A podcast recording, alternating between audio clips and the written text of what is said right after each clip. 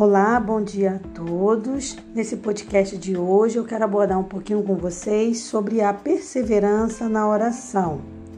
Eu tenho como texto base Mateus capítulo 7 e nós vamos observar do verso 7, mais ou menos até o verso 12, mas se a gente for sentindo necessidade no meio do caminho, a gente pode ir até o 14. Mas assim, o, o do verso 7 ao 12 é o mais importante para a gente no momento. Eu vou começar então lendo esse texto para você, depois a gente vai comentar sobre ele, tá bom? O texto diz assim: se você quiser acompanhar com a sua Bíblia, é Mateus 7, a partir do verso 7. E o título é A Perseverança na Oração, né? Pedi e dá-se-vos-á, buscais, buscai e encontrareis, batei e abri-se-vos-á. Porque aquele que pede, recebe. O que busca, encontra. E ao que bate, abrir-se-lhe-á. E qual dentre vós é o homem que, pedindo-lhe pão ao seu filho, lhe dará uma pedra? E pedindo-lhe peixe, lhe dará uma serpente? Se vós, pois, sendo maus, sabeis dar boas coisas aos vossos filhos, quanto mais vosso Pai que está nos céus dará bens aos que lhe pedirem. Portanto, tudo que vós quereis que os homens vos façam, fazei-lo também vós, porque esta é a lei e os profetas. Existem três verbos que aparecem nesse texto que devem receber uma maior atenção, que são pedir, buscar e bater. Jesus ele sempre incentivou de alguma forma as pessoas a praticarem a oração, porque Jesus sabia e sabe da importância da oração na vida do cristão. Toda vez que a gente se aproxima de Deus e pede alguma coisa para Ele, a gente, na verdade, está exercendo uma coisa muito importante a nossa fé. Porque a gente está depositando em Deus a nossa confiança. Então, toda vez que você fizer um pedido para Deus, você está exercitando a sua fé. Agora, olha que interessante. Será que a gente tem apenas a função de pedir?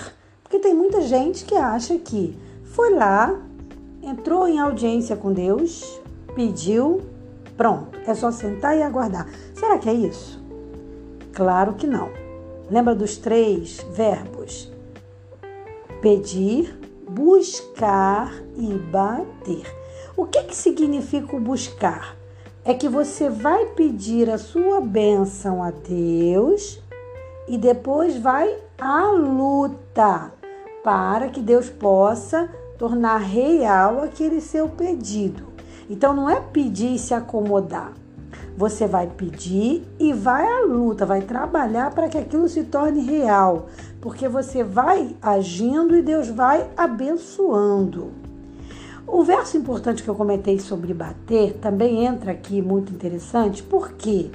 Porque o bater significa é, buscar as condições necessárias. Então, por exemplo, se depende, vamos supor que você está querendo um novo emprego ou um primeiro emprego, ou você ficou desempregado e está atrás de uma nova oportunidade. Você vai orar a Deus pedindo para que Ele abra as portas de emprego para você. É ideal que você diga para o Senhor quais é, é, condições você quer. Então você vai dizer, Senhor, eu posso trabalhar em qualquer coisa, mas se você me der isso aqui, eu vou ficar mais feliz. Eu gostaria de conseguir um emprego com isso aqui, desse jeito, fazendo isso aqui que eu gosto de fazer. Aí vai ficar acomodado? Não. Aí vem o buscar. Você vai fazer uma pesquisa sobre todos os locais que têm aquela condição de emprego que te agrada. E o bater, o que, que significa? Você vai mandar o seu currículo para essas empresas, você vai buscar saber se estão fazendo entrevista. Então, uma vez que você orou, você parte para a ação. Então, a oração, ela, ela é o passo que antecipa a ação, mas tem que ter a ação humana também. Então, eu oro e agora parto para a ação. E isso vale para as coisas até mais simples da vida da gente, tá? Porque às vezes a gente pensa na oração só para coisas mais sérias, desemprego, uma perda grave, alguma coisa. Mas vamos imaginar, por exemplo, que você quer perder peso. Será que é possível incluir a oração nisso? Claro! Você vai dizer, Senhor, estou acima do peso. Se isso estiver te incomodando, eu estou dizendo, né? Se for uma meta sua. E aí você vai dizer, Senhor, eu estou acima do peso, quero perder peso e quero muito contar com a tua ajuda, com a ajuda do Espírito Santo do Senhor, de Jesus. Então me ajuda. Aí o que, que você vai fazer depois disso? Você vai sair disso, vai sair da oração, terminou com Deus ali. Agora você vai partir para ação. Você vai pesquisar tudo sobre como, é, é, sites sérios, né? Sobre como diminuir o peso, que, que quais os, os passos que você pode tomar e tal. Aí também, se tiver que fazer alguma dieta, você vai procurar saber se isso é sério, se tem alguma coisa séria. Nada desse charlatanismo que muitas vezes existe. Então, e Deus também vai te guiando. Por quê? Porque você orou. Viu como é que é interessante? Então, fazendo isso, você vai colocando Deus no teu dia a dia. Você vai convidando, na verdade, o Senhor a participar do teu dia a dia.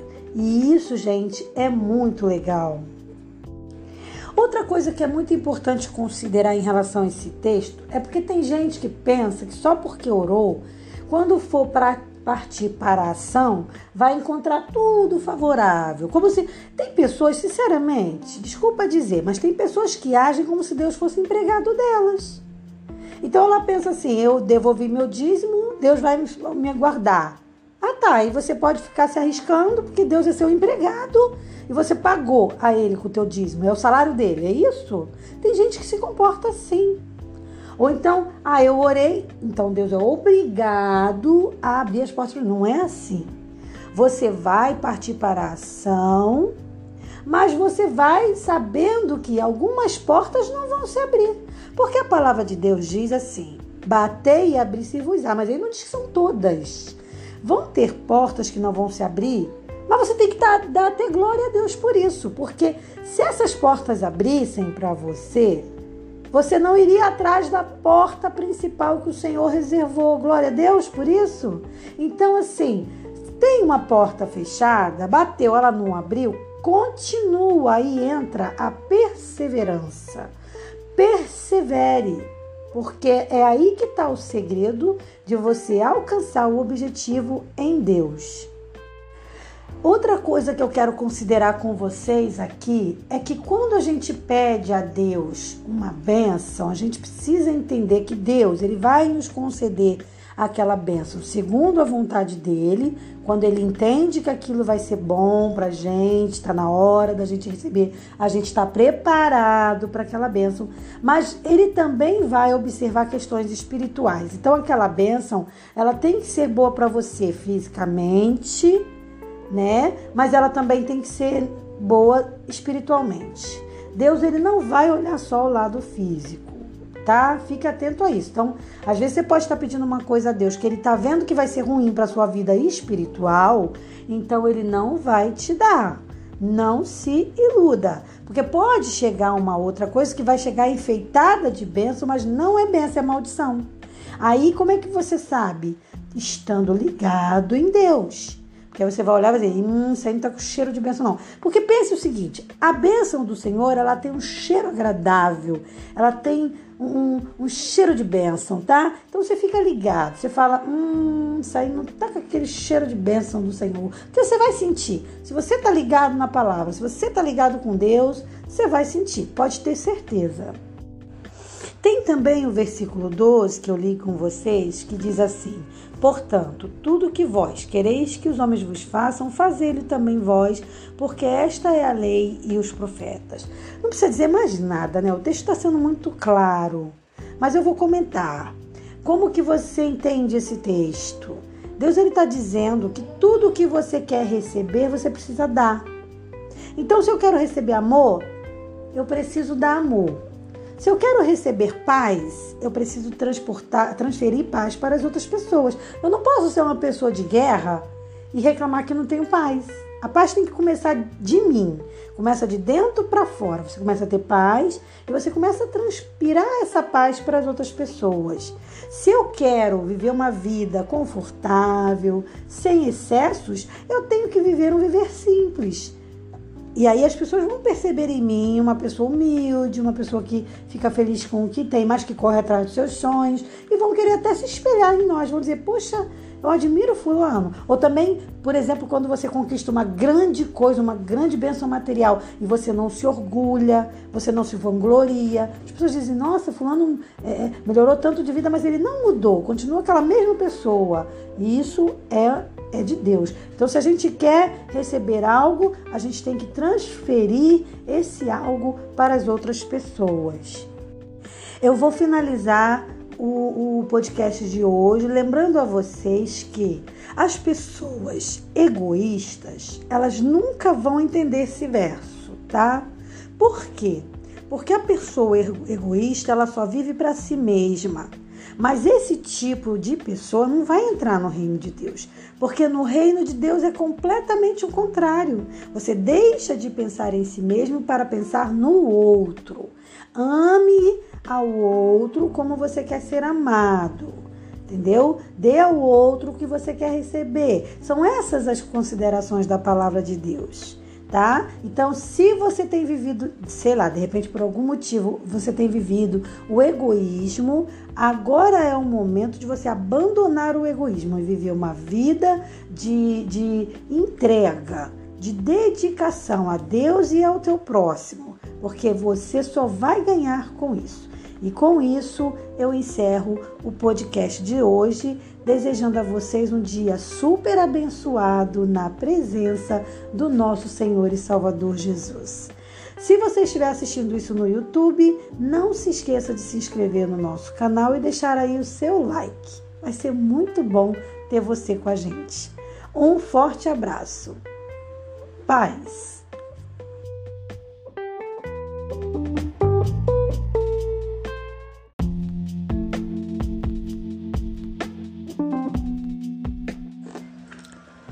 Olá pessoal, bom dia.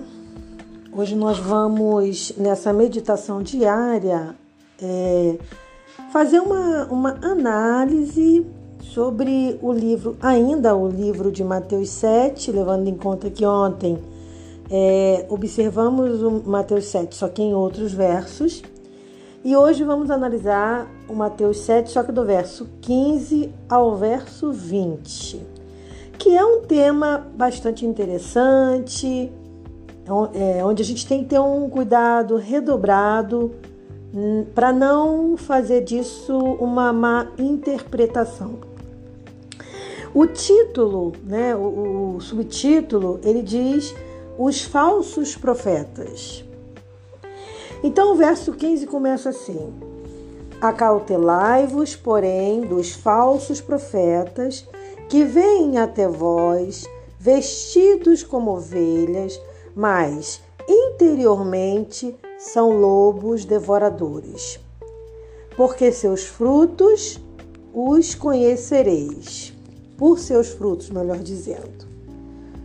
Porventura, colhem-se uva dos espinheiros?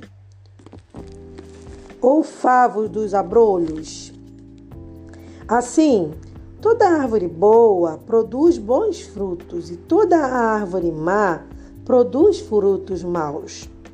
Não pode a árvore boa dar maus frutos e nem a árvore má dar frutos bons.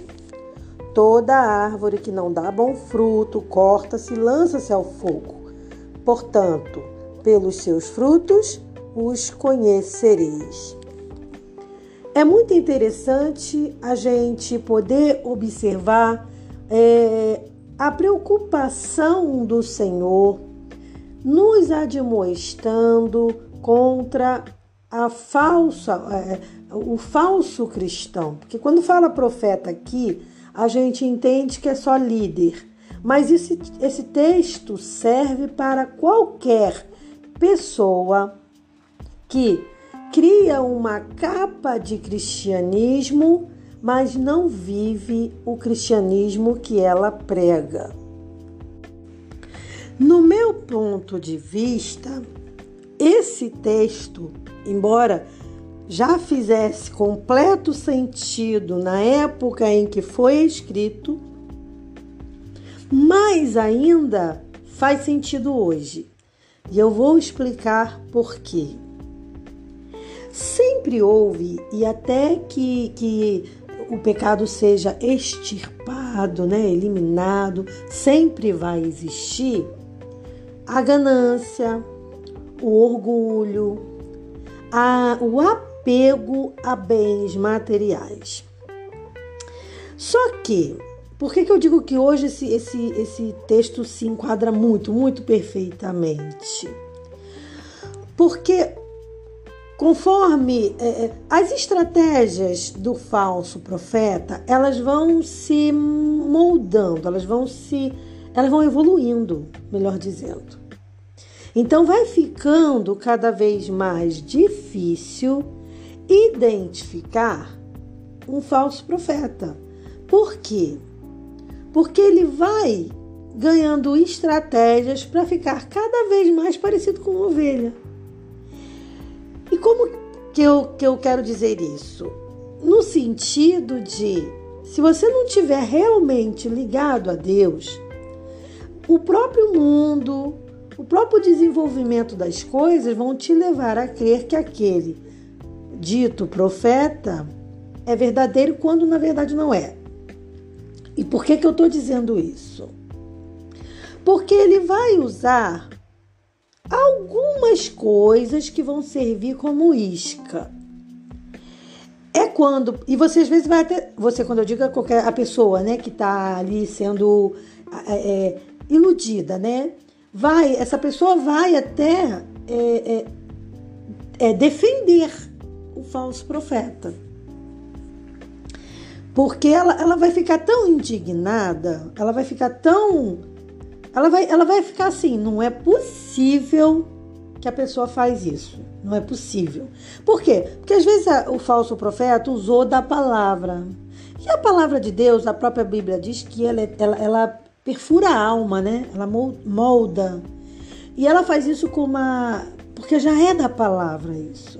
A palavra para realizar isso independe de quem está usando. Então, qualquer pessoa, eu me atrevo a dizer, que qualquer ímpio que pegar a palavra e for usar a palavra, é bem possível que a palavra dê fruto. Mas é porque aquela pessoa vive o que ela prega? Não, é o poder da palavra.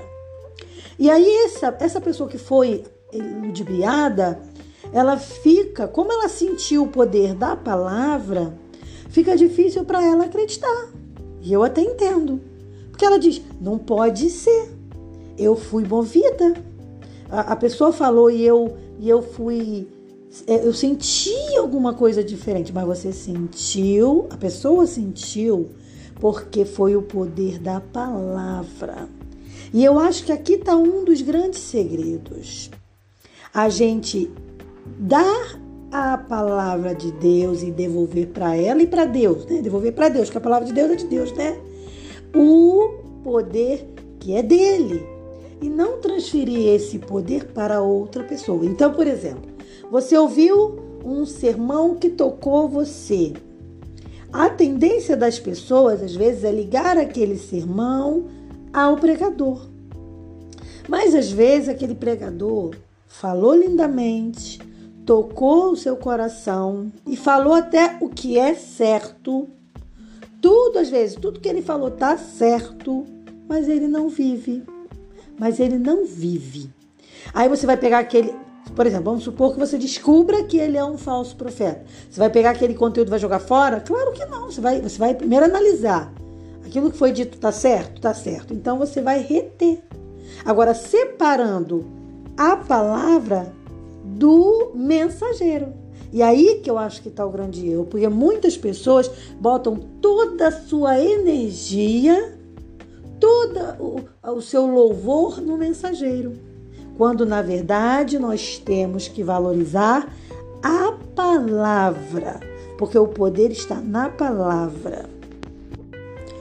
Uma das formas da gente reconhecer um falso profeta, e é a a fórmula que a Bíblia apresenta, porque é a melhor, é analisar os frutos. Mas veja, a Bíblia diz que você deve analisar pelos frutos, mas não diz que é fácil.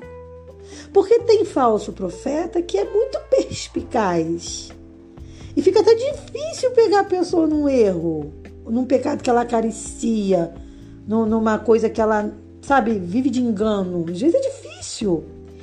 Então, mas a maneira de você fazer isso é observar os frutos. Porque assim, a Bíblia quer dizer, quando ela diz assim, pelos frutos conhecereis, ela quer dizer que mais cedo ou mais tarde o falso profeta vai fraquejar.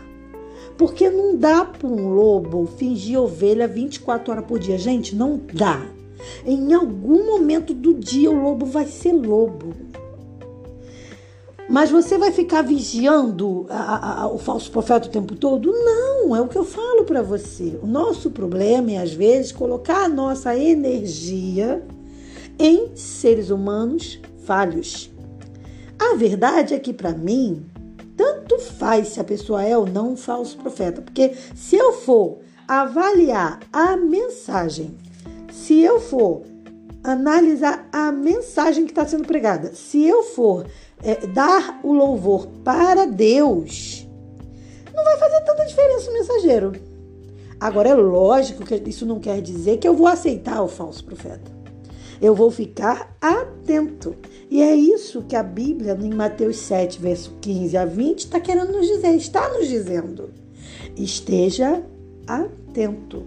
Mas, no meu ponto de vista, a Bíblia não está dizendo isso, porém eu entendo dessa forma que mais importante do que saber se é um falso profeta ou não é estar ligado na mensagem. Agora, obviamente que estando atento sempre que possível para analisar se é ou não um falso profeta. Mas se você não der a tua glória e o teu, o teu o louvor para o mensageiro, você não vai ter sérios problemas. Você tem que estar ligado e antenado na mensagem. O único, no meu ponto de vista, o único mensageiro que merece toda a honra e toda a glória é Jesus. É o Espírito Santo de Deus. É Deus Pai. É para esse Deus que a gente tem que voltar toda a nossa energia. Eu estou querendo dizer com isso que você deve parar de idolatrar cantores e pregadores? Tô. Mas não sou eu que estou dizendo. A palavra não aprova.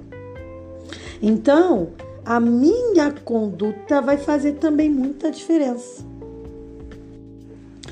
Principalmente na época em que a gente está vivendo, onde o digital está se mostrando extremamente eficiente lucrativo, facilitador, porque engana-se quem pensa que a internet é do diabo. Não é.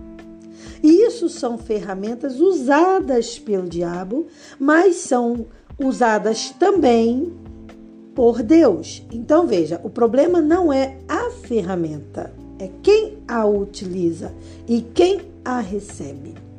O que é necessário é discernimento. Você vê que em outro texto Deus já diz, né? O meu povo perece por falta de conhecimento. Quando não há busca de conhecimento, a possibilidade de falha, de engano, de má interpretação é muito grande. Então, como que você se priva disso? Estudando e aprendendo cada dia com a palavra de Deus. Mas eu estava abordando sobre a, a internet, a, a, né? Por quê? Por que, que eu estou comentando sobre o digital? Porque com o digital fica muito mais fácil é, é, o campo de atuação do falso profeta. Porque daí agora ele não precisa apresentar a sua intimidade. É quando você vê, por exemplo, eu não vou citar nomes, porque eu não sou juiz de ninguém. Mas a gente viu casos aí na mídia de cantoras famosíssimas que tinham um projeto há anos envolvidas em assassinato, onde está cada dia mais difícil acreditar na inocência dessa pessoa. Não que eu duvide, porque a gente sabe que acontece de existirem pessoas inocentes que vão presas inocentemente e não foram não cometeram aquele delito. O que eu estou querendo dizer é que está cada dia mais difícil a gente entender isso como inocência. Se essa pessoa é realmente culpada, você imagina, perdão, imagina o número de pessoas que essa pessoa sozinha enganou. E é assim o falso profeta. E com a, com a rede social, fica muito mais fácil para ele. Porque ele vai alimentar o seu ego com as, as, glórias que ele recebe. Então é quando a gente vê as pessoas idolatrando pregadores, cantores. Daí, pelo que eu percebo nas minhas pesquisas, a mensagem já nem está sendo avaliada mais. Fica assim: o que Fulano falou é lindo e maravilhoso. O que ele falou ou ela falou. Você nem está avaliando a palavra. Você está avaliando o que ele ou ela falou. Porque o que ele ou ela falou é importantíssimo. Virou a coisa mais certa do mundo porque você criou uma afinidade com aquele, aquela pessoa, no caso do falso profeta, com o falso profeta. A Bíblia nos orienta a acautelai-vos, a tomarmos todos os cuidados. Então, o conselho bíblico é uma coisa que tem muito a ver com o digital. Você vai ficar surpreso. O conselho bíblico é atenção. No meu livro, Aperte o cinto, o modo é turbo, me referindo ao modo turbo que o diabo está trabalhando na internet para roubar a nossa atenção e o nosso tempo, eu abordo sobre isso, sobre atenção, que é, embora talvez você não saiba, a coisa mais valiosa dentro da internet. Entenda que o mais valioso na internet hoje é você, a sua atenção.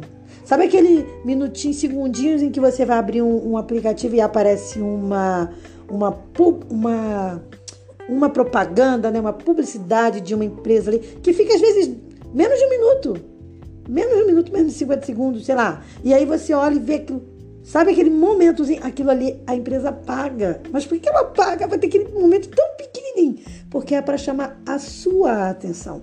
Não estou dizendo que está errado, mas tudo é feito estrategicamente. Porque hoje a sua atenção vale ouro. Vale ouro. Então, para onde você está direcionando a sua atenção? O conselho bíblico é cuidado. Porque se você estiver ligado em Deus, se você estiver ligado na palavra, você não será enganado pelo falso profeta. Que Deus abençoe o seu dia e que em breve possamos nos encontrar para o nosso próximo podcast. E caso você esteja ouvindo ou assistindo pelo YouTube, não se esqueça de se inscrever no nosso canal e deixar o seu like para que outras pessoas recebam esse conteúdo. Um forte abraço. Paz.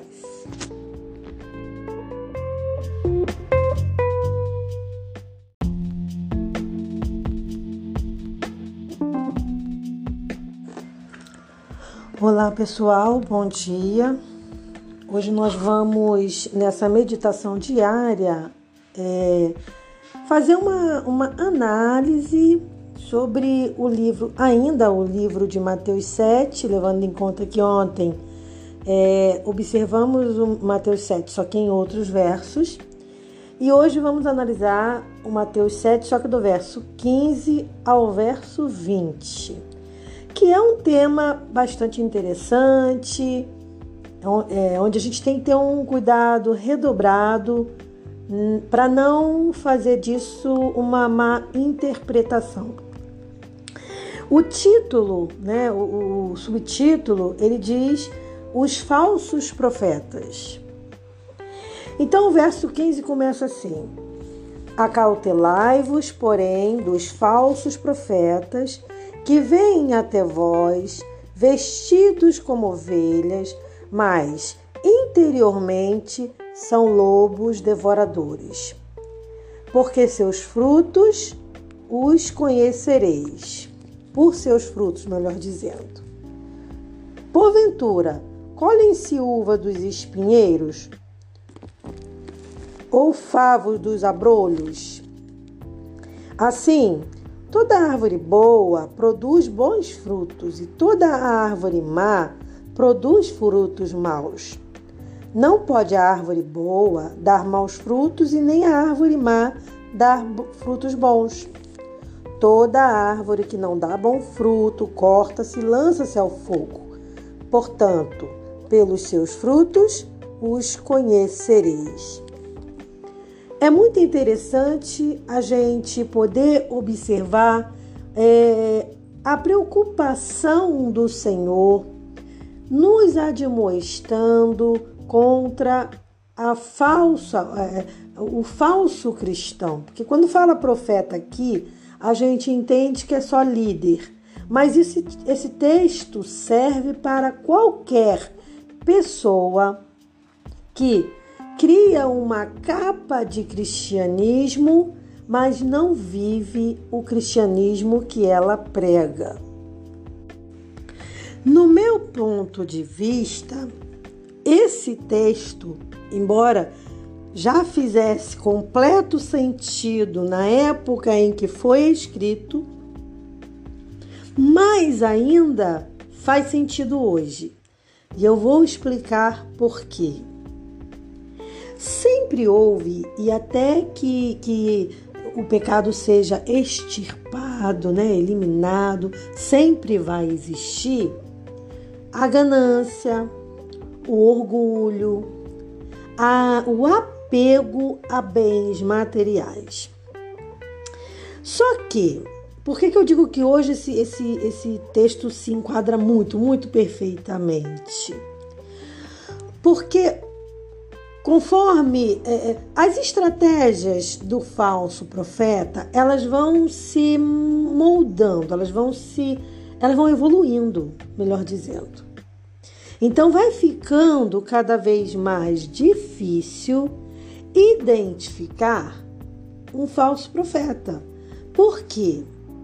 Porque ele vai ganhando estratégias para ficar cada vez mais parecido com uma ovelha. E como que eu, que eu quero dizer isso? No sentido de, se você não tiver realmente ligado a Deus, o próprio mundo, o próprio desenvolvimento das coisas vão te levar a crer que aquele dito profeta é verdadeiro quando na verdade não é. E por que, que eu estou dizendo isso? Porque ele vai usar algumas coisas que vão servir como isca. É quando, e você às vezes vai até, você quando eu digo a qualquer a pessoa, né, que está ali sendo é, é, iludida, né? Vai, essa pessoa vai até é, é, é, defender o falso profeta. Porque ela, ela vai ficar tão indignada, ela vai ficar tão. Ela vai, ela vai ficar assim: não é possível que a pessoa faz isso. Não é possível. Por quê? Porque às vezes a, o falso profeta usou da palavra. E a palavra de Deus, a própria Bíblia diz que ela, é, ela, ela perfura a alma, né? Ela molda. E ela faz isso com uma. Porque já é da palavra isso. A palavra para realizar isso independe de quem está usando. Então, qualquer pessoa, eu me atrevo a dizer, que qualquer ímpio que pegar a palavra e for usar a palavra, é bem possível que a palavra dê fruto. Mas é porque aquela pessoa vive o que ela prega? Não, é o poder da palavra. E aí, essa, essa pessoa que foi ludibriada, ela fica, como ela sentiu o poder da palavra, fica difícil para ela acreditar. E eu até entendo. Porque ela diz: não pode ser. Eu fui movida. A, a pessoa falou e eu, e eu fui. É, eu senti alguma coisa diferente, mas você sentiu, a pessoa sentiu, porque foi o poder da palavra. E eu acho que aqui está um dos grandes segredos a gente dar a palavra de Deus e devolver para ela e para Deus, né? Devolver para Deus, que a palavra de Deus é de Deus, né? O poder que é dele e não transferir esse poder para outra pessoa. Então, por exemplo, você ouviu um sermão que tocou você. A tendência das pessoas, às vezes, é ligar aquele sermão ao pregador. Mas às vezes aquele pregador falou lindamente, tocou o seu coração e falou até o que é certo. Tudo, às vezes, tudo que ele falou tá certo, mas ele não vive. Mas ele não vive. Aí você vai pegar aquele. Por exemplo, vamos supor que você descubra que ele é um falso profeta. Você vai pegar aquele conteúdo e vai jogar fora? Claro que não. Você vai, você vai primeiro analisar. Aquilo que foi dito tá certo? Tá certo. Então você vai reter. Agora, separando a palavra do mensageiro.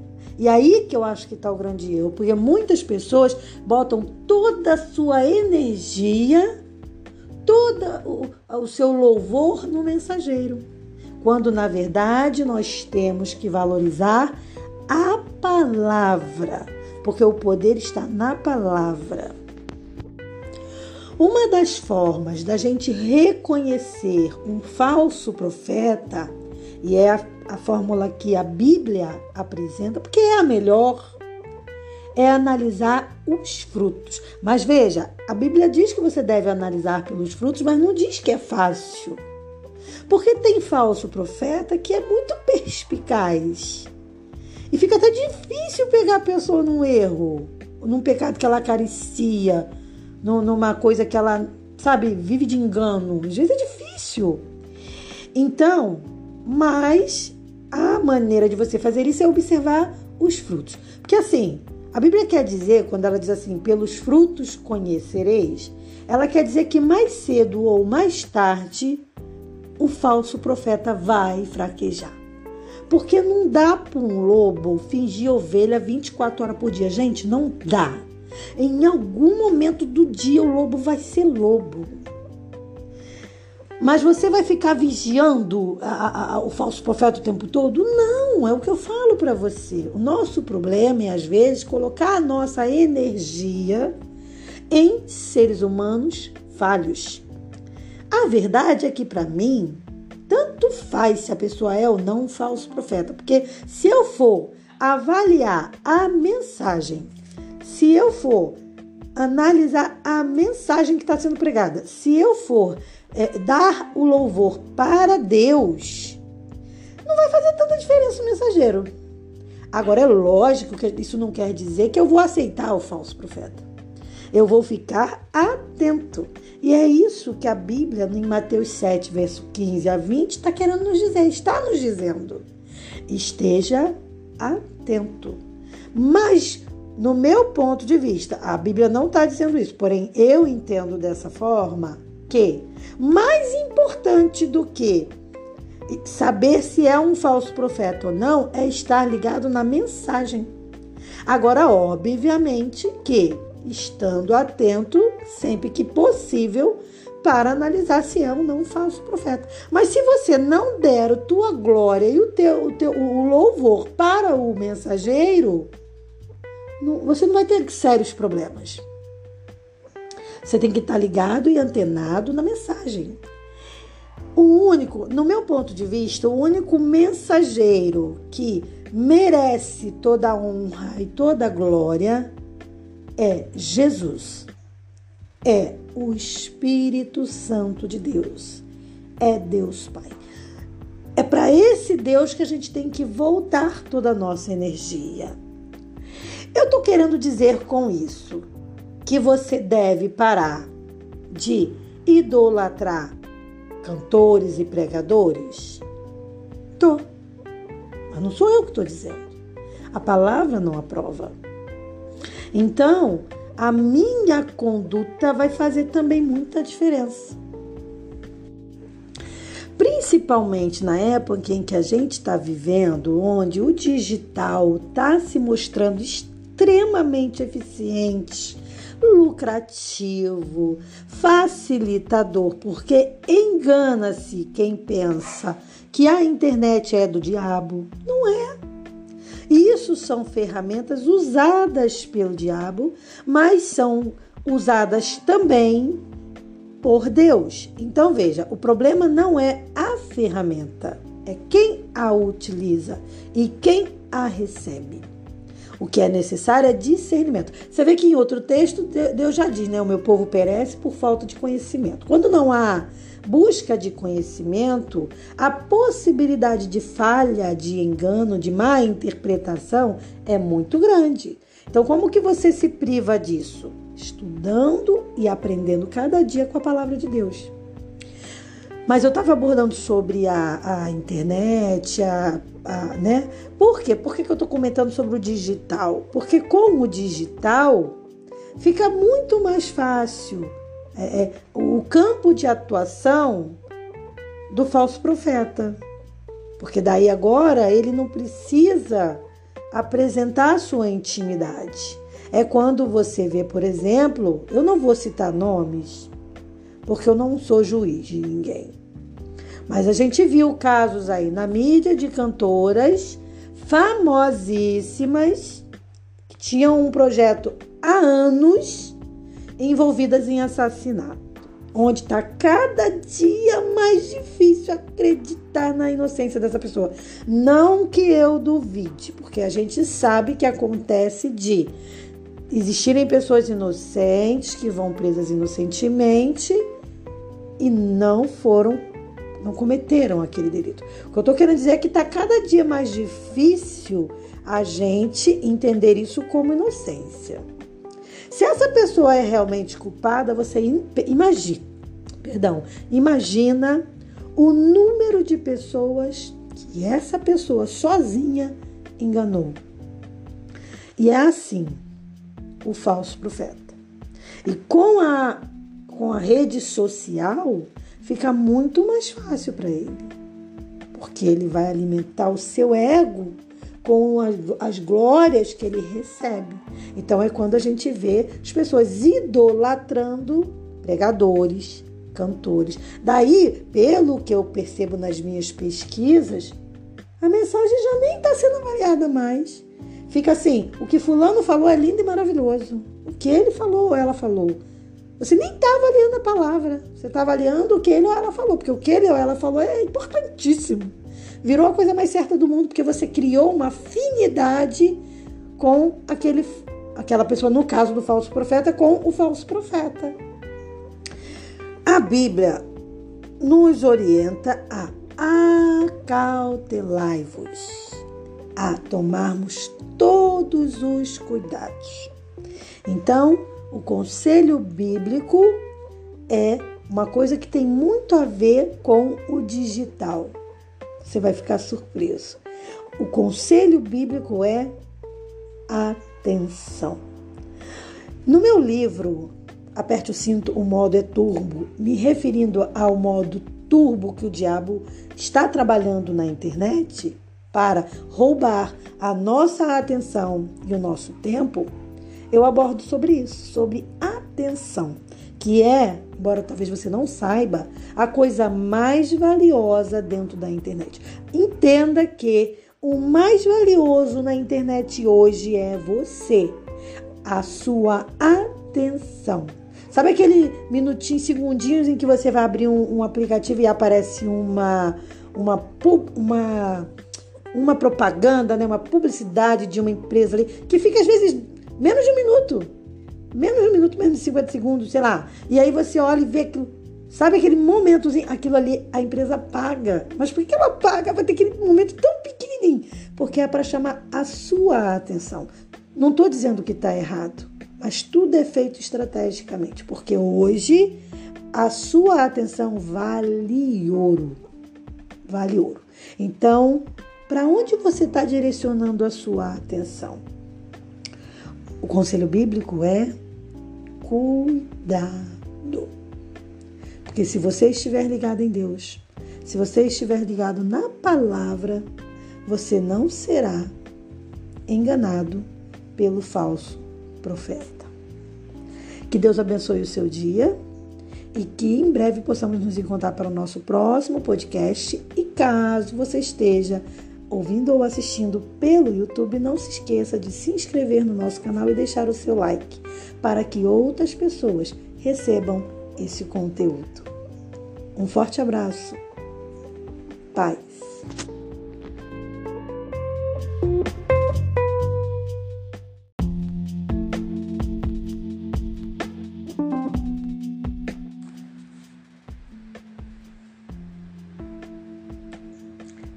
Pessoal, bom dia, tudo bem?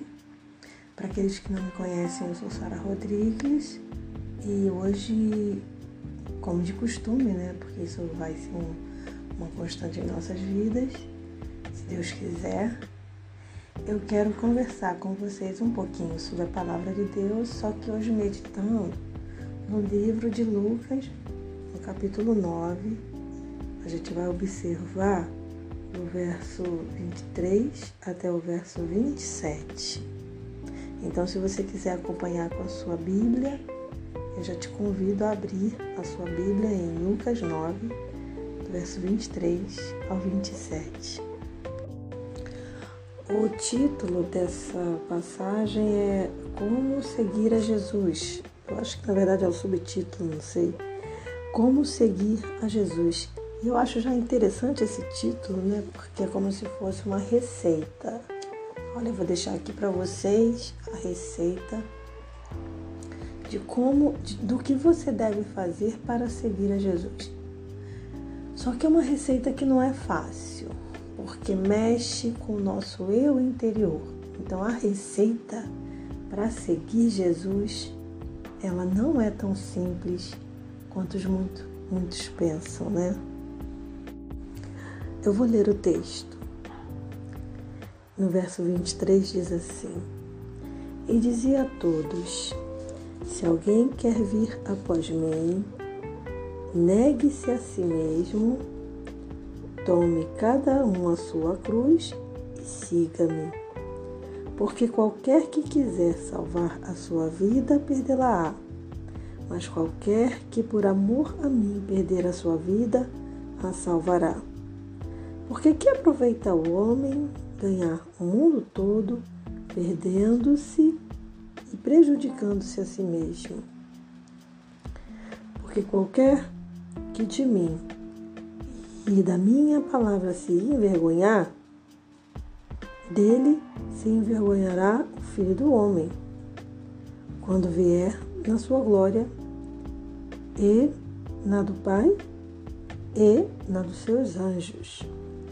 Em verdade vos digo que, dos que aqui estão, alguns há que não provarão a morte até que venha, até que vejam o reino de Deus. Antes da gente responder e tentar entender como a gente deve seguir a Jesus, eu penso que tem uma pergunta que muitas pessoas se fazem: é o porquê eu devo seguir a Jesus. Então, assim, será que tem algum motivo muito especial do porquê eu tenho que seguir a Jesus para ser salvo? O próprio Jesus ele responde na sua palavra quando ele diz: Eu sou o caminho, a verdade e a vida. Então, ele diz ser o caminho. Então não vai ter outro jeito. Não tem uma outra forma de chegar a ser salvo se você não passar no caminho de Jesus, se você não seguir o caminho de Jesus. Quando ele diz que é a verdade, é porque não existe uma outra verdade. Então, só existe um caminho e só existe uma verdade que vai te levar para esse caminho. E Jesus é esse caminho e essa verdade. E Ele é a vida, ou seja, se você não segue esse caminho, você não tem garantia nenhuma de vida. E a gente está falando aqui de vida eterna. Por quê? Porque Jesus é a vida. Mas por que, que Jesus é a vida? Porque ele venceu a morte. Então não se tem na história ninguém que tenha vencido o pecado ninguém que tenha vencido a morte como Jesus venceu. Então isso faz de Jesus único e exclusivo. Ele via uma ferramenta fundamental para a salvação. Eu não posso ignorar Jesus e querer ser salvo. Isso aí é impossível.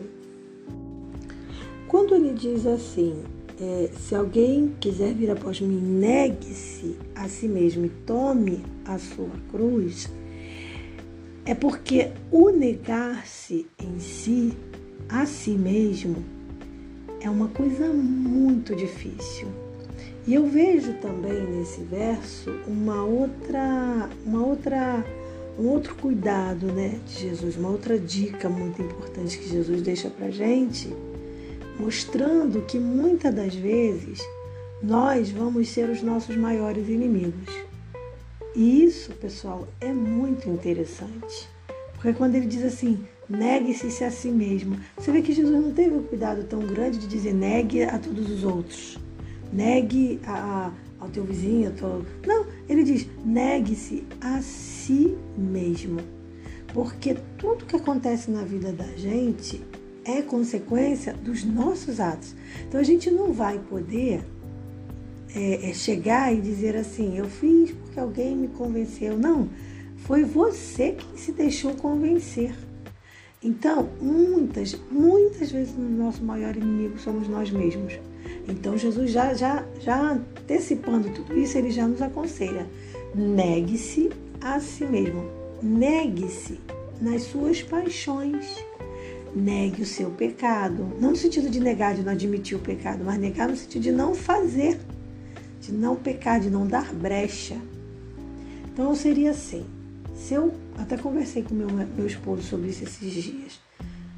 Tem um, um, texto também que Jesus diz assim: se o teu olho te faz pecar, arranca ou lança fora, porque é melhor entrar, né, em outras palavras, sem olho no, no céu do que melhor entrar cego no céu, né, do que sem é, ficar aí com um olho mas se perder. E é mais ou menos isso mesmo. Então assim, você tem que Primeiro se conhecer para poder se negar. Você vai avaliar as coisas que te tornam mais propenso ao pecado e fugir delas igual o diabo foge da cruz. Então você vai dizer assim: "Ah, eu tenho tendência a a minha fraqueza é". Então você vai pegar o, o que completa essa frase, né? Qual é a sua fraqueza, qual é a sua tendência em relação a te levar para o pecado e vai fugir, vai fugir disso. Então, isso é o significado de se negar a si mesmo. E é uma coisa, gente, que é igual a nossa meditação diária aqui. Tem que ser diário. Tem que ser diário. Tem que ser constante na sua vida. Você, porque se você se nega hoje, mas não se nega amanhã, isso não te garante céu. E se você se nega hoje, você vence hoje. Mas se você não se nega amanhã, a negação de si mesmo de hoje não vai te impedir de pecar amanhã. E é isso que Jesus quer dizer quando ele diz: negue-se a si mesmo e tome a sua cruz. Então veja que a cruz, quando ele coloca, primeiro ele fala do nega-se, né? Negue-se a si mesmo. E depois ele diz: tome a sua cruz, porque ele já sabia que quando você se posiciona a, a vencer o pecado, tu vai ter uma cruz enorme para carregar. Então Jesus já sabia que vai ser difícil. Ele já está dizendo, filho, ó, não se iluda, porque não vai ser fácil. Então o que a gente vê muito hoje é uma, é uma pregação de uma religião muito facilitadora, muito assim, muito enfeitada, muito bonitinha. Sabe, parece que quando você aceita Jesus vai ser tudo bar de rosa. Gente, vamos parar para pensar. Se não foi mar de rosas para ele que não pecou, seria para nós? E se fosse dessa forma, seria justo? Então, assim, pensa que, claro que não significa também que se você aceita Jesus, a tua vida vai ser uma eterna luta. Não é isso. Mas essa, essa cruz que Jesus diz está muito mais ligada a uma questão interna, é, é psicológica é, é, física e emocional do homem, da pessoa em si mesma. Está muito mais ligada a isso do que a fatores externos, embora também possa significar fatores externos. Mas quando ele diz é, negue-se a si mesmo e tome a sua cruz, é porque você vai ter que lutar contra si mesmo constantemente. E é assim, com certeza, eu não sou a única que tive que lutar contra mim mesma esses dias. Você já deve ter tido também suas lutas. Mas a luta é o quê? A luta é você ter uma tendência e ter que vencer aquilo. Então você se negar. Você se negar, dizer, não, não vou fazer, não, não quero. O, o, nosso interior quer aquilo. O nosso interior quer fazer aquilo. E aí você se, você se nega, você diz, eu vou negar a mim mesmo, eu vou negar as minhas paixões, eu vou negar a minha tendência, eu vou negar, inclusive, as características que eu tenho, que eu trago de berço, porque tem coisa que a gente traz que já é de família. E aí você tem que negar, porque você agora é cristão, você quebra essa barreira. E em Jesus você é livre, né? Então, assim, essa, esse negar-se a si mesmo vai ser tão difícil, vai ser tão trabalhoso, vai, vai requerer tanta atenção, que eu acredito que está muito ligado a isso também, o, o tome a sua cruz. E aí sim, seguir Jesus.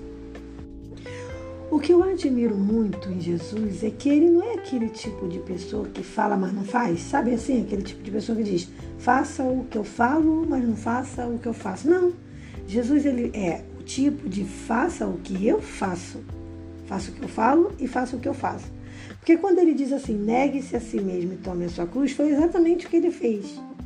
E ele, ele fez isso é, de uma forma muito bonita, porque quando ele aceita e decide, na verdade, é, morrer no lugar do homem para vencer o pecado, e aquilo que eu já falei em outros, em outros podcasts sobre a questão da exigência da lei, né? já falei em outros textos no meu, nas minhas redes sociais. Então, quando Jesus ele, ele decide, porque isso é muito importante a gente frisar, Jesus ele não foi obrigado, ele é que decidiu morrer no lugar do homem. Então, quando ele faz isso, ele está se negando a si mesmo. Ele está negando a, a, a posição de ser Deus na Trindade para virar um homem que, embora é, é, é pudesse extirpar e destruir tudo apenas com uma palavra, para não anular o sacrifício, ele, ele resistiu então, ele resistiu a todo o poder que ele tinha, porque, veja bem, é importante a gente entender que Jesus realizou aqueles milagres de uma forma que qualquer humano realizaria. Porque Jesus ele não, não tomou posse do seu poder de Deus. Porque se ele tomasse, gente, o, o, isso, é, o sacrifício seria em vão, seria. Não, não, teria aquela validade. Porque iam dizer, ah, e tem gente já que diz isso, né? Mas iam dizer, ah, mas você fez porque você é Deus. Então eu não vou conseguir fazer. Não é isso. Jesus, conta, é, mesmo tendo a sua divindade, ele, ele não usa essa divindade. Então, ele, ele vence, ele luta contra si mesmo. Imagina, né? Uma pessoa que é dona do mundo, criador de todo mundo, do céu e da terra, pudesse dar uma ordem, os anjos viriam todos a, a, a favor dele e destruiria quem fosse preciso, mas ele resistiu ali a ser crucificado, a ser maltratado, tudo por amor a nós, mas também para nos dar o exemplo de renúncia. Então, isso é o negar-se a si mesmo. E Jesus é o nosso modelo. A gente está vivendo uma época onde ser cristão é legal, é bonitinho, tá na moda. Então, essa dá a impressão que a, a palavra sacrifício e renúncia, né, essas palavras foram é, retiradas né, né do, do cristianismo. Porque a impressão que dá é que você não precisa renunciar, não precisa sacrificar, porque estamos vivendo na fase da abundância. Então você vai agora só pedir e receber. E claro que isso não é verdade. Claro que isso não é verdade. Claro que também você vai receber bênçãos do Senhor e são inúmeras. E você deve aproveitar cada bênção que Deus manda para você e te permite. Mas você tem que entender que ser cristão está totalmente ligado à renúncia. É renúncia, é sacrifício o tempo todo porque é renúncia do eu, é sacrifício das suas paixões. Então você vai precisar de muita fé, de muita comunhão com Deus para vencer. Porque, gente, vencer o outro às vezes é muito mais fácil. Vencer a nós mesmos é o mais difícil. Mas é esse o papel do cristão. Então, eu, eu, eu, eu digo, como começou o podcast de hoje, eu digo que com certeza o nosso maior inimigo somos nós mesmos. Nós somos os nossos maiores inimigos. Então, se a gente vence a nós mesmos, a gente já está com meio caminho andado para o céu, entendeu? Então, o que, que você tem que fazer? Renunciar. Percebeu que você tem uma certa tendência a alguma coisa, abandona aquilo. E é abandonar no sentido de doer mesmo, gente. Vai, vai doer, você vai sentir, entendeu? Mas você precisa seguir em frente. A renúncia do seu caráter, do seu eu, das suas paixões, ela tem que ser diária, constante. Claro que quanto mais você vai renunciando, maior ser humano você vai se tornando e mais semelhante a Jesus você vai ficando. Então, vai ter algum pecadinho ou outro que antes era um problemão e hoje já nem é problema mais, mas nunca vai significar que você vai é, perder ele de vista, que você vai deixar o cuidado de lado. Não, você vai ter que cuidar daquilo o tempo todo. Olha, gente, eu vou fazer uma comparação, peço até que você me, me perdoe a comparação que eu vou fazer, mas é, é que é para facilitar o nosso entendimento. Imagina uma pessoa que usa drogas.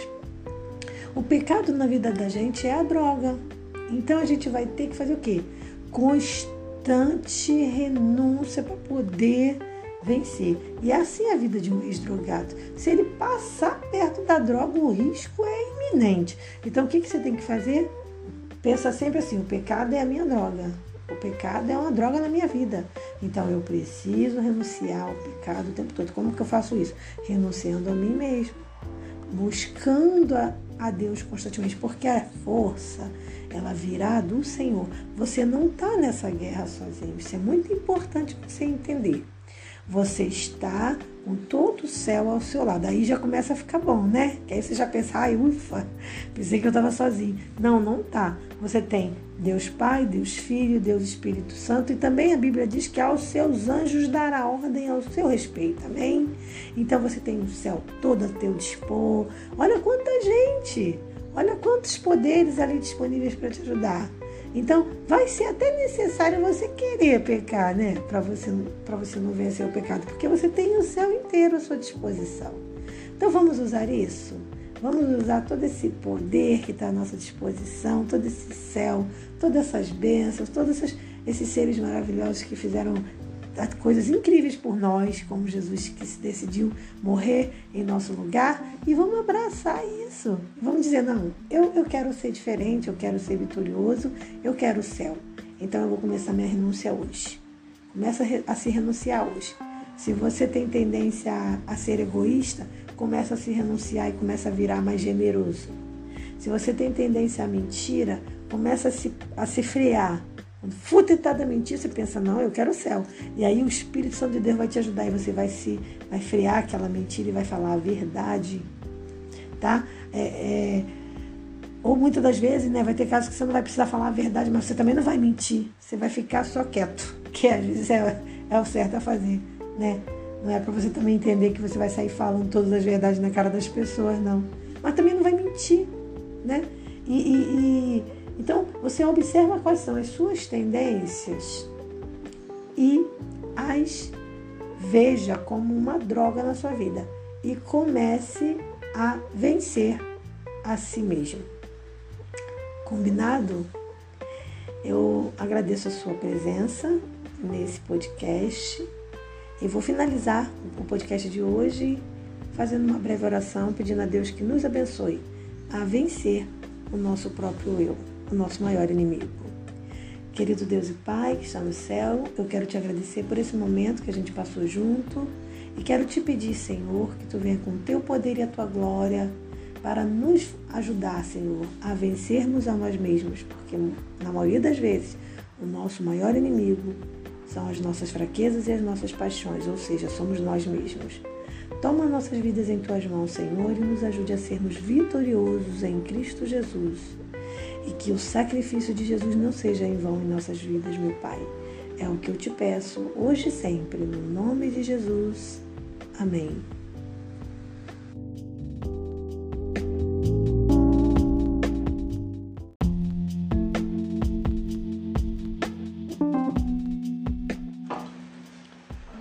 Olá pessoal, bom dia. Vamos para mais uma meditação diária?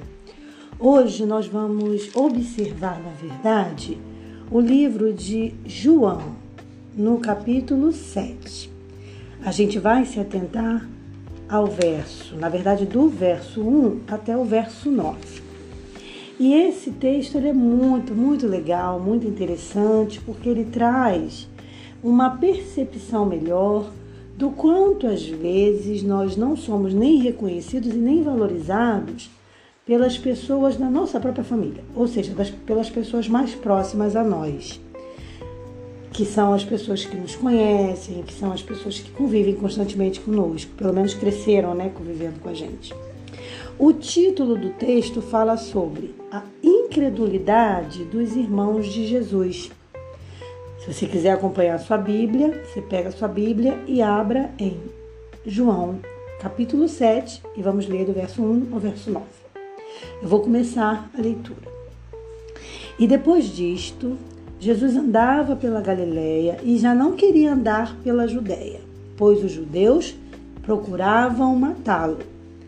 E estava próxima a festa dos judeus, a dos tabernáculos. Disseram-lhe, pois, seus irmãos: Sai daqui e vai para a Judéia, para que também os teus discípulos vejam a obra que fazes. Porque não há ninguém que procure ser conhecido que faça coisa alguma em oculto. Se fazes essas coisas, manifesta-te ao mundo. Porque nem mesmo seus irmãos criam nele, a palavra diz. Disse-lhe, pois, Jesus: Ainda não é chegado o meu tempo, mas o vosso tempo sempre está pronto. O mundo não vos pode odiar, mas ele me odeia a mim, porquanto dele testifico que as suas obras são mais. Subi vós a esta festa, eu não subo ainda a esta festa, porque ainda o meu tempo não está cumprido. E havendo-lhes dito isto, ficou na Galileia.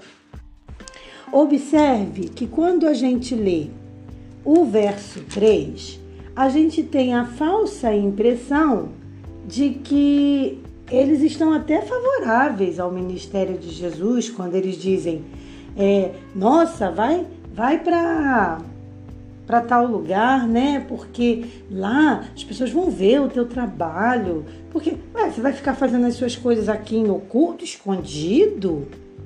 Mas aí passa essa falsa impressão de que eles estavam até apoiando só que não estavam, porque o verso 5 ele deixa claro: nem mesmo seus irmãos criam nele. Ou seja, os irmãos aqui são os irmãos carnais, os irmãos que nasceram, que eram criados ali com José e Maria.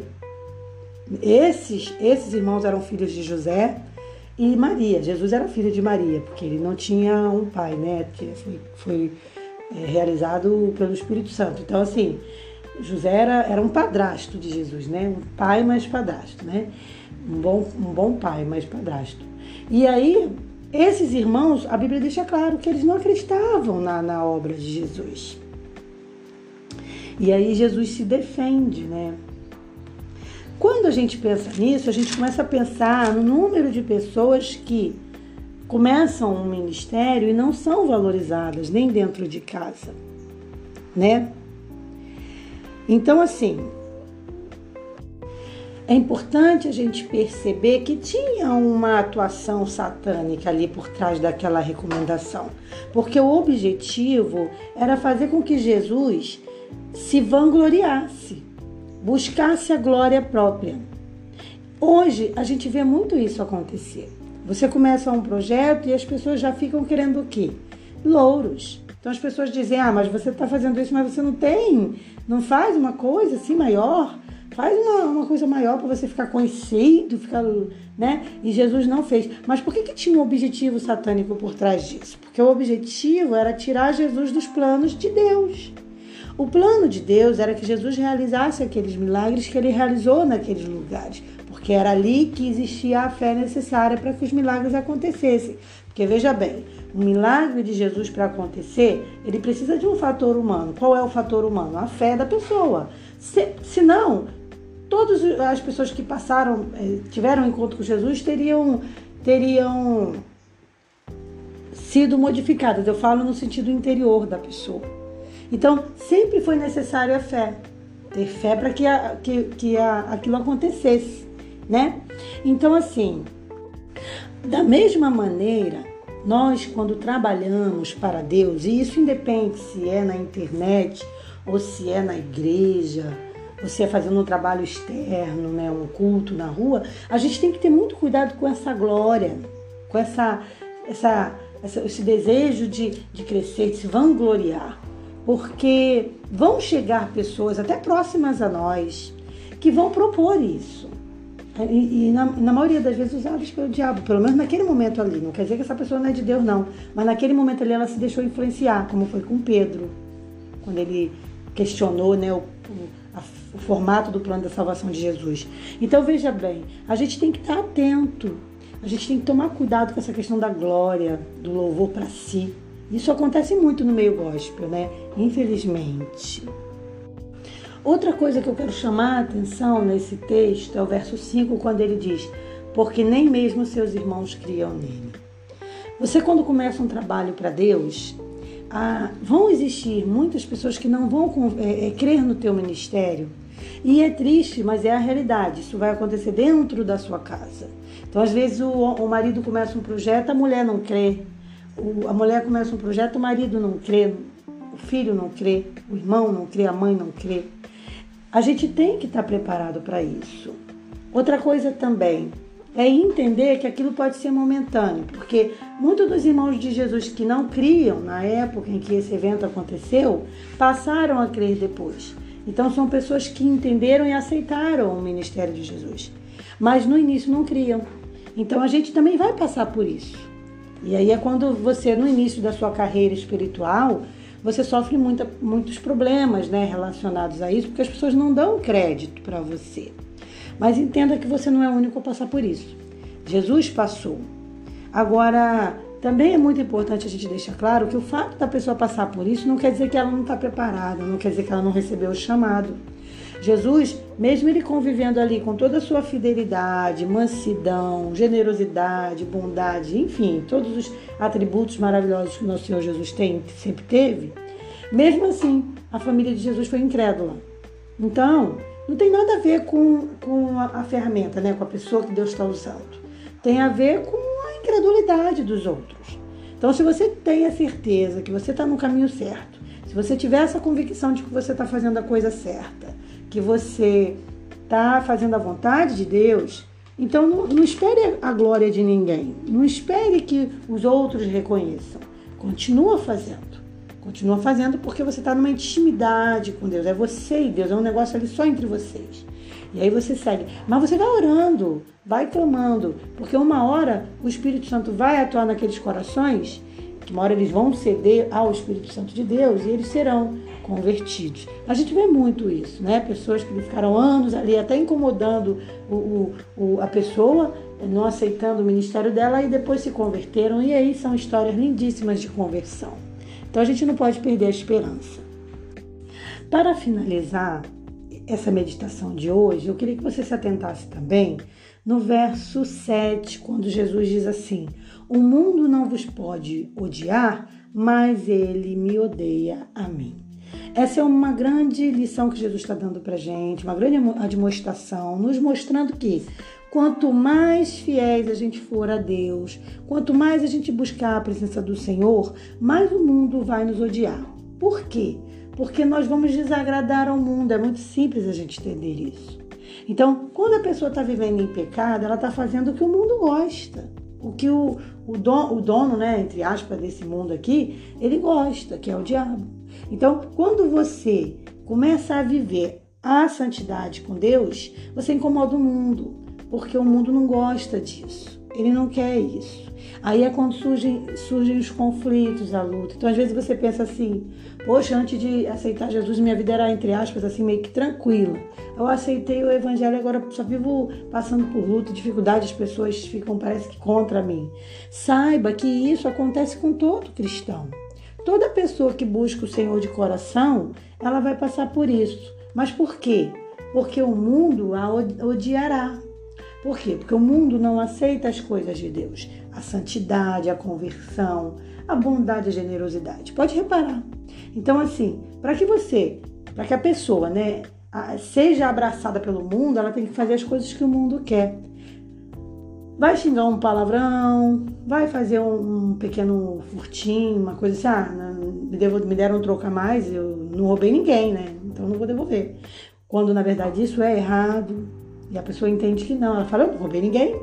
Então, quer dizer, quando você faz essas coisas, o mundo te abraça, porque o mundo quer isso, o mundo é isso. Mas quando você diz, não, eu vou ficar com o que não é meu, eu vou voltar lá, eu vou devolver, eu vou falar a verdade, eu vou ser generoso, eu vou ser bondoso, eu vou trabalhar para Deus, eu vou abdicar das coisas para Deus, eu vou deixar de fazer coisas por amor a Deus. Então o mundo não entende isso, tá? Então você precisa entender que isso vai acontecer e você precisa estar preparado. Aquelas pessoas que não atraem toda essa raiva, todo esse ódio mundano, é como eu falei, né? Por que isso não acontece? Porque elas estão fazendo o que o mundo quer, tá? Olha, se você estiver assistindo esse podcast, essa, essa meditação diária no YouTube, eu te convido a se inscrever no nosso canal. Se você puder deixar também o seu like, vai ser legal, porque outras pessoas vão ter acesso a esse conteúdo, porque aí o YouTube vai entender que o nosso conteúdo é bom e vai passar esse conteúdo para outras pessoas. Então fica aí uma dica, uma solicitação na verdade. Quero agradecer a sua presença, quero dizer para você que estou gostando muito de estar fazendo esse momento de meditação diária com você, está sendo muito edificante para a minha vida espiritual também e convido você para o nosso próximo encontro. Um forte abraço na paz do Senhor.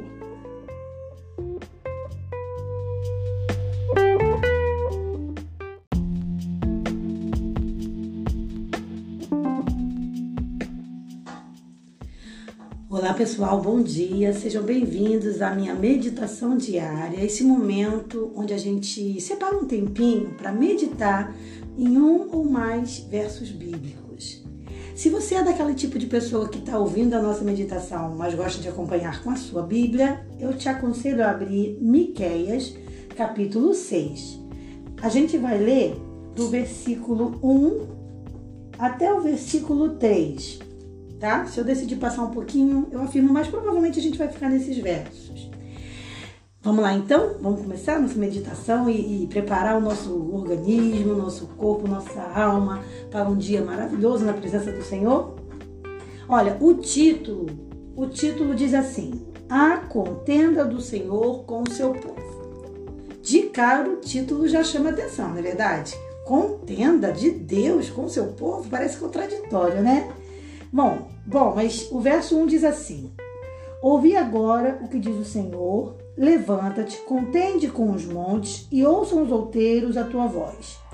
Ouvi, montes, a demanda do Senhor e vós fortes fundamentos da terra, porque o Senhor tem uma demanda com o seu povo e com Israel entrará em juízo. Ó povo meu, que tenho te feito? E com quem te enfadei? Testifica contra mim. Nossa, gente, que verso forte, né?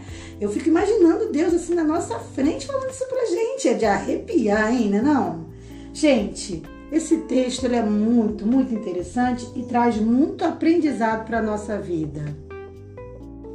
A gente sabe que os questionamentos, né, quando você levanta perguntas, isso estimula um diálogo né? E de alguma forma leva as outras pessoas, né, a, do outro lado a pensarem, né?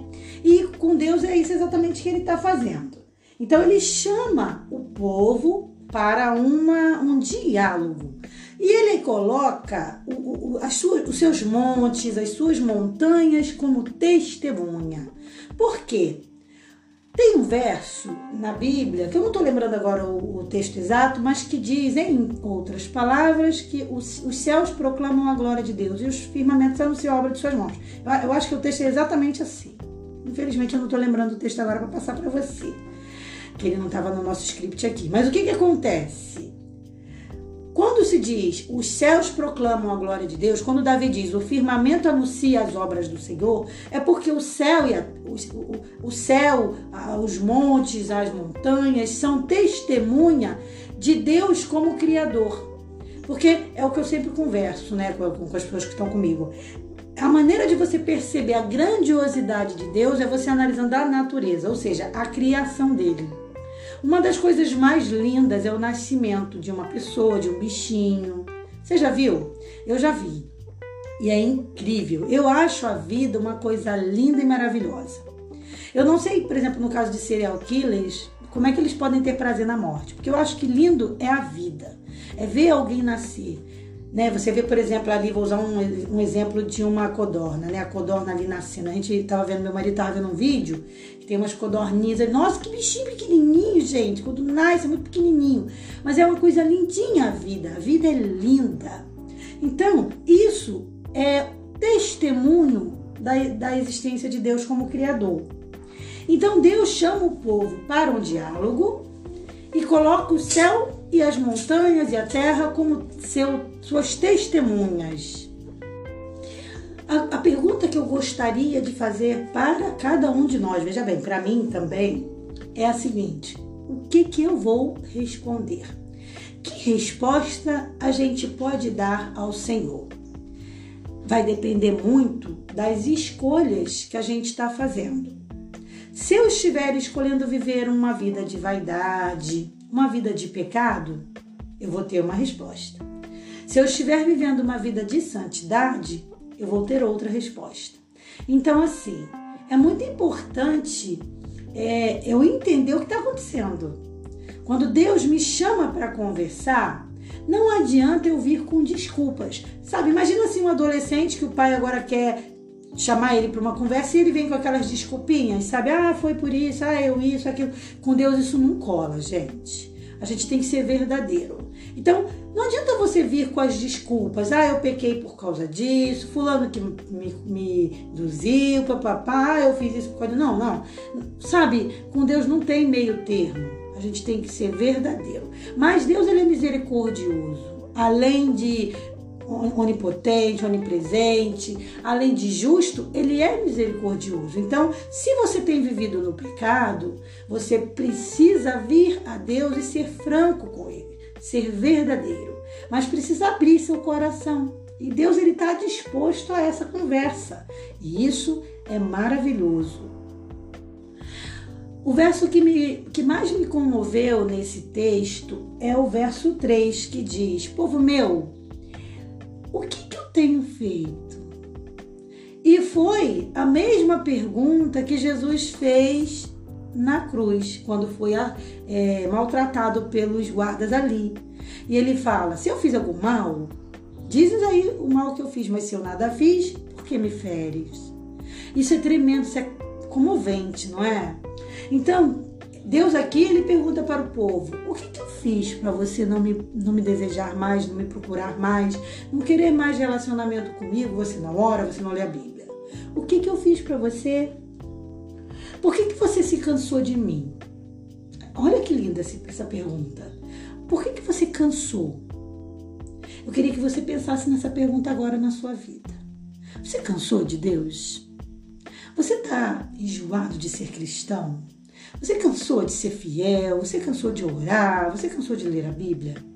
Você cansou de ter comunhão com Deus? O que está levando você a isso? Essa é a pergunta do Senhor para nós. Que está levando você a se enfadar de mim? Quando Deus levanta essa pergunta para o povo, na verdade, ele está questionando o, o porquê que as pessoas o estavam desprezando. Então a gente tem que imaginar que a gente está no meio de uma sociedade, né? essa sociedade daquela época, mas não é diferente na nossa época, que não queria saber de Deus. E aí Deus pergunta, mas o que, que eu fiz para vocês não quererem saber de mim? E tem uma outra questão também que eu gosto de imaginar. Eu imagino que Deus esteja perguntando isso porque diz assim: como é que você pode desejar outra coisa se essa é a melhor? Porque quando a pessoa deixa de desejar o céu, deixa de desejar as coisas do alto, ela, ela automaticamente está vivendo e desejando as coisas do mundo. Mas aí a gente vem com a pergunta: o que, que o mundo tem para oferecer? Aonde, em que lugar do planeta o, o, o, uma vida de pecado pode ser melhor do que uma vida de santidade? Em lugar nenhum. Em lugar nenhum. Claro que a pessoa que nunca experimentou um relacionamento com Deus, ela não vai entender. Ela não sabe, ela não experimentou. Mas aquela pessoa que experimentou um viver com Jesus e abandonou, fez como esse povo, né? É, desistiu, essa pessoa não vai ter paz nunca, porque ela, ela experimentou o melhor. Eu tô falando da pessoa que realmente teve um relacionamento com Deus. Ela experimentou um pedacinho do céu. Essa pessoa vai ter paz? Nunca, porque ela experimentou o melhor. E agora ela vai viver o quê? No pior. Gente, é, é uma pergunta para a gente pensar. Você não acha? Só que tem uma coisa. Deus, ele é amor, mas ele também é justiça.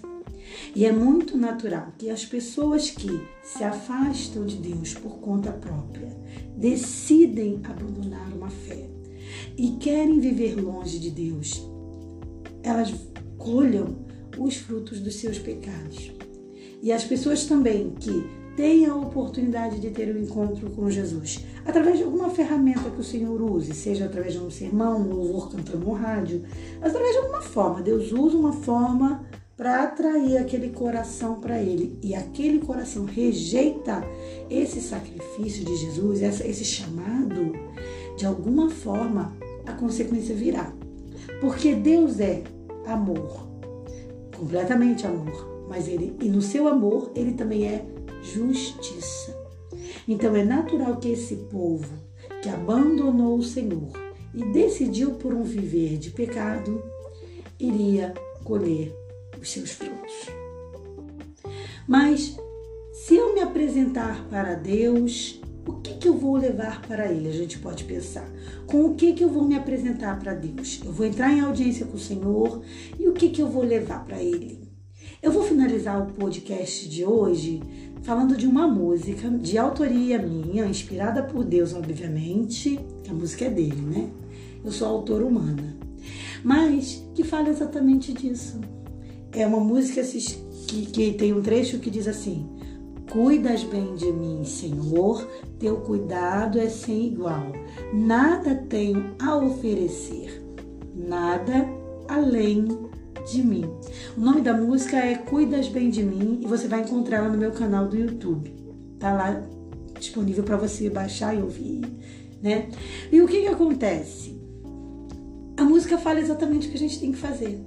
Porque quando a gente se apresenta na presença do Senhor, quem é que tem que ser o presente? O que, que tem que ser a oferta? Você. Você é a oferta.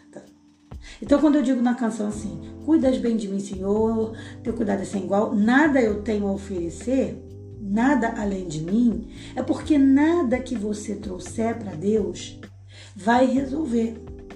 Somente no, quando você se colocar como oferta ao Senhor, somente quando você entender que você é que tem que estar no altar, quando você se humilhar, se entregar todo para Deus, é que você vai estar pronto para esse diálogo. Então eu posso dizer que para haver um diálogo com Deus, tem que haver o quê? Uma entrega. Você precisa se entregar completamente aos pés do Senhor Jesus. Se você estiver assistindo esse vídeo aí no YouTube, não se esqueça de, de, se inscrever no nosso canal e deixar aí o seu like para que outras pessoas também tenham acesso a esse conteúdo e você receba nosso material em primeira mão. Eu desejo para você um dia super abençoado. Hoje, no dia que eu tô gravando, é segunda-feira, ou seja, tá começando uma semana, né? Então, que seja uma semana de muitas vitórias, mas acima de tudo, de muita comunhão com Deus. Um forte abraço paz.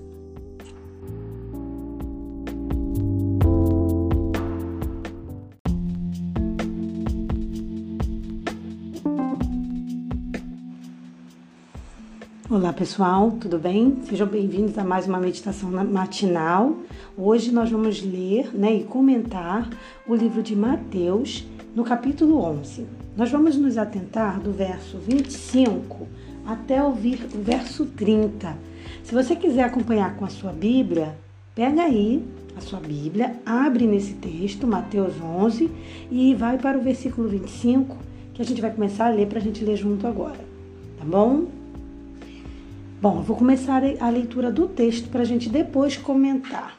Então diz assim: Naquele tempo, respondendo Jesus, disse: Graças te dou, ó Pai, Senhor do céu e da terra, que ocultastes estas coisas aos sábios e entendidos e as revelaste aos pequeninos. Sim, ó Pai, porque assim te aprouve. Todas as coisas me foram entregues por meu Pai, e ninguém conhece o Filho senão o Pai, e ninguém conhece o Pai senão o Filho, e aquele a quem o Filho o quiser revelar. Vinde a mim, todos os que estão estáis cansados e oprimidos, e eu vos aliviarei.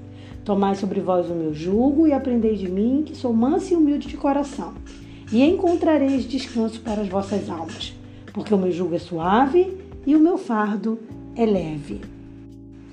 Um dos motivos, no meu ponto de vista, que levaram e levam Jesus a revelar as suas coisas para os pequeninos e não apresentar essas coisas para os sábios e entendidos, porque a gente tem que ver esse texto aqui como uma pessoa sábia e entendida, na verdade, é aqueles que se acham sábios e entendidos, tá? Porque não tem como você estar em comunhão com Jesus e não ser sábio. Cada vez que você se aproxima mais de Jesus, mais sábio você vai ser. Então a gente precisa interpretar bem o texto.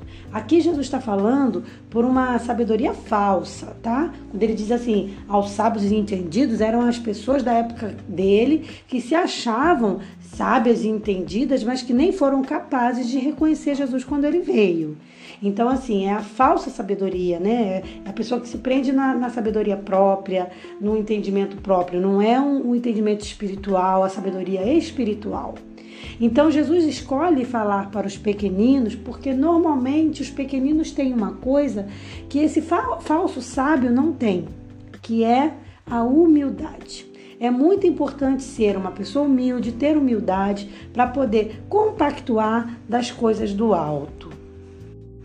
Quando no verso 27 ele diz: Ninguém conhece o Pai além do filho, né? E ninguém conhece o filho além do pai. Ele está falando dessa divindade, porque Jesus e Deus são um só, assim como o Espírito Santo. Então Jesus é Deus. Agora ele diz também que ele, ele, quem mais pode conhecer tudo isso? Quem, ou seja, a pessoa quem ele quiser revelar. E quem é essa pessoa? Pode ser você e eu. Mas ele só vai querer revelar-se para nós se nós formos humildes, formos mansos, buscarmos os frutos do Espírito e desejarmos constantemente a presença do Senhor. Então, quando eu aceito Jesus começo a ser moldado por Ele, eu entro para o grupo a quem Jesus quer se revelar. Porque senão ele não se revela mesmo. No verso 28 é um convite, né?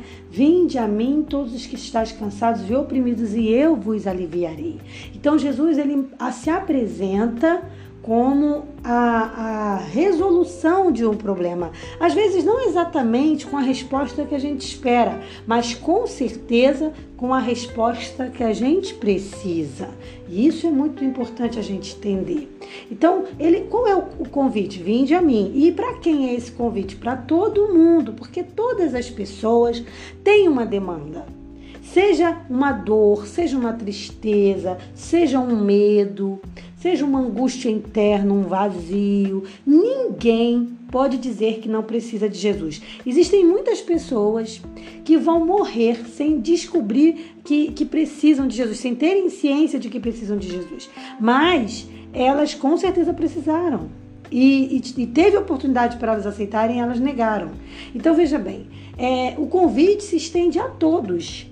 E muitas vezes a gente usa esse texto aqui para o ímpio, né? Dizendo, ah, é, você que está fora da igreja, Jesus faz o convite, vinde a mim. Só que esse convite não é só para quem está fora. Esse convite também é para o rebanho. Porque às vezes, num momento de fraqueza, você está com a fé espiritual abalada. E aí, nesse momento, esse convite se adequa a você. Vinde a mim. Se você está cansado. Cansado de quê? Às vezes você está cansado da igreja.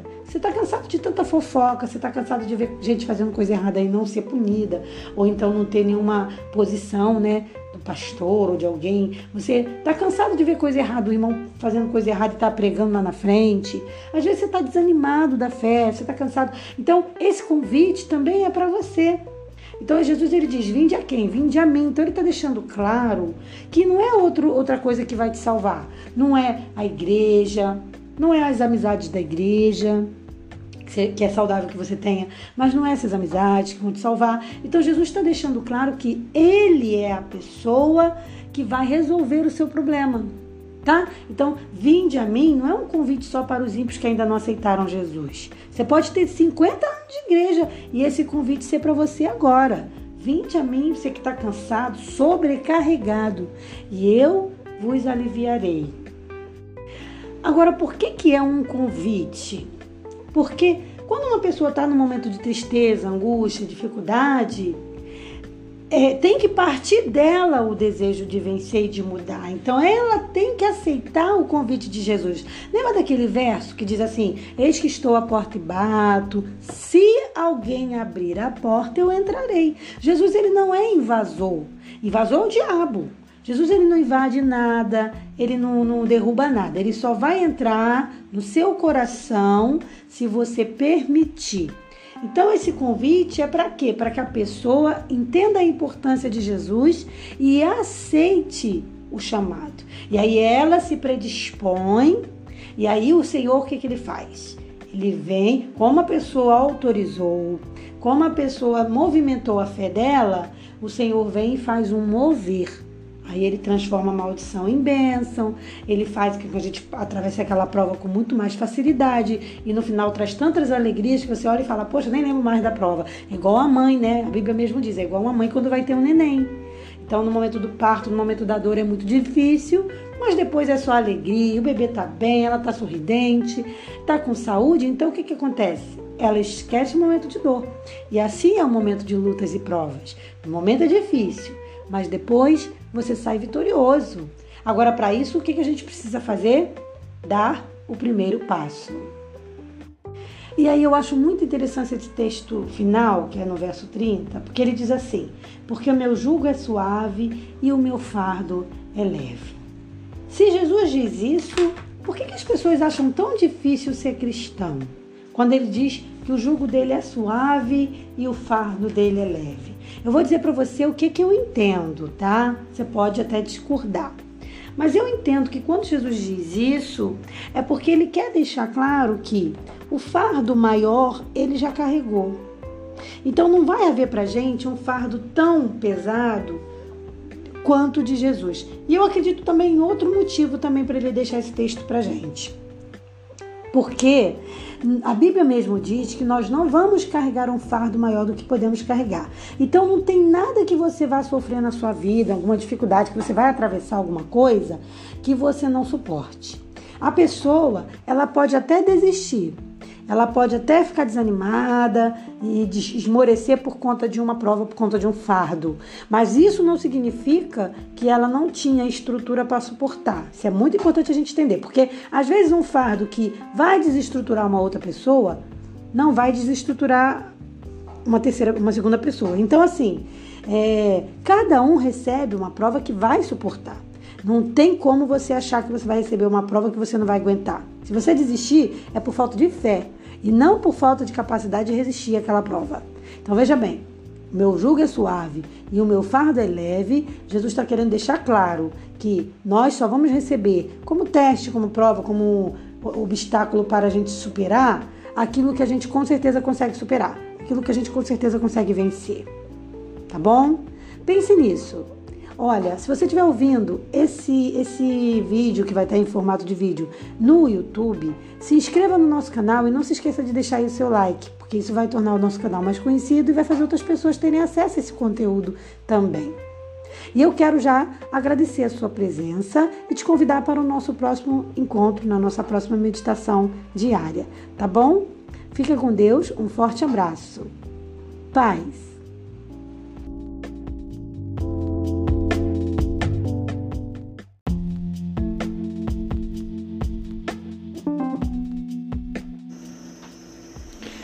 Sejam todos bem-vindos a mais um podcast.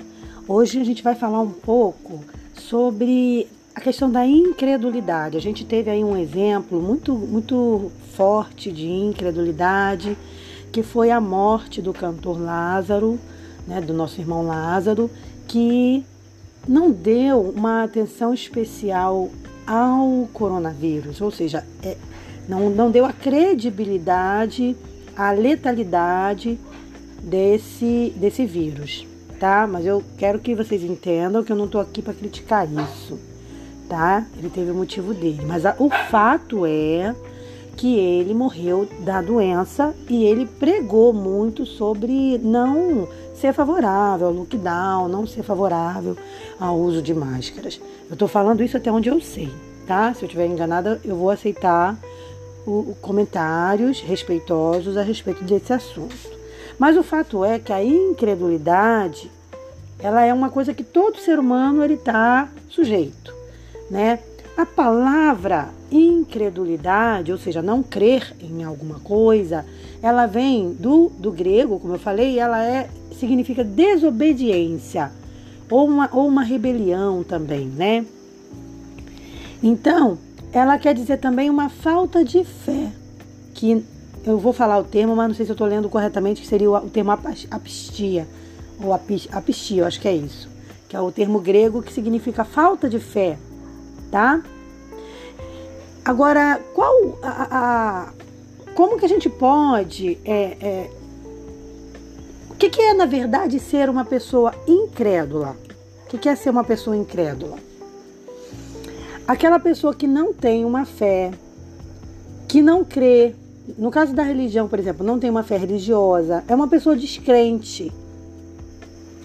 Então, a pessoa que é incrédula, ela tem muita dificuldade de acreditar em alguma coisa. Agora eu já estou falando do âmbito religioso, né? Então, normalmente a pessoa incrédula, ela não tem fé em nada, ela não acredita em nada, não acredita nas pessoas, então ela vive na incredulidade, né? Uma coisa que é muito parecida, que é ligada à incredulidade, pode ser, por exemplo, a, malícia, a impiedade. Então, são substantivos, né, que estão ali, sinônimos ali da incredulidade, né?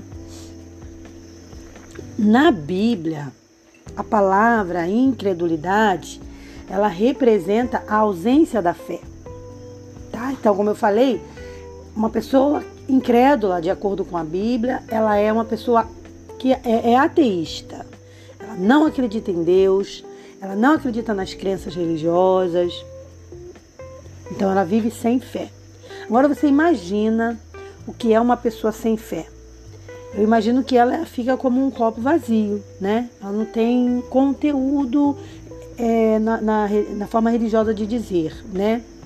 Ela pode ser completa em vários aspectos, mas fica alguma coisa faltando. Porque nós, nós nascemos com uma necessidade de Deus. Né? Nós temos dentro de nós um, um, um, vazio que só pode ser preenchido por, pelo Senhor Jesus. E quando esse vazio não é preenchido, então aquele, fica um vácuo naquela pessoa. E quando você conversa com ela, olha para ela e vai conhecendo a pessoa, você vai percebendo que por mais que ela diga que ela é feliz, alguma coisa está faltando na vida dela, ela não é completa, né? Que é o que é o que acontece exatamente ao contrário com o cristão. O cristão, quando ele é preenchido de Jesus, quando ele é cristão de verdade, ele pode ter uma vida humilde, não ter quase nada, mas você percebe uma, um copo cheio né, do Espírito Santo, uma pessoa realizada, tá?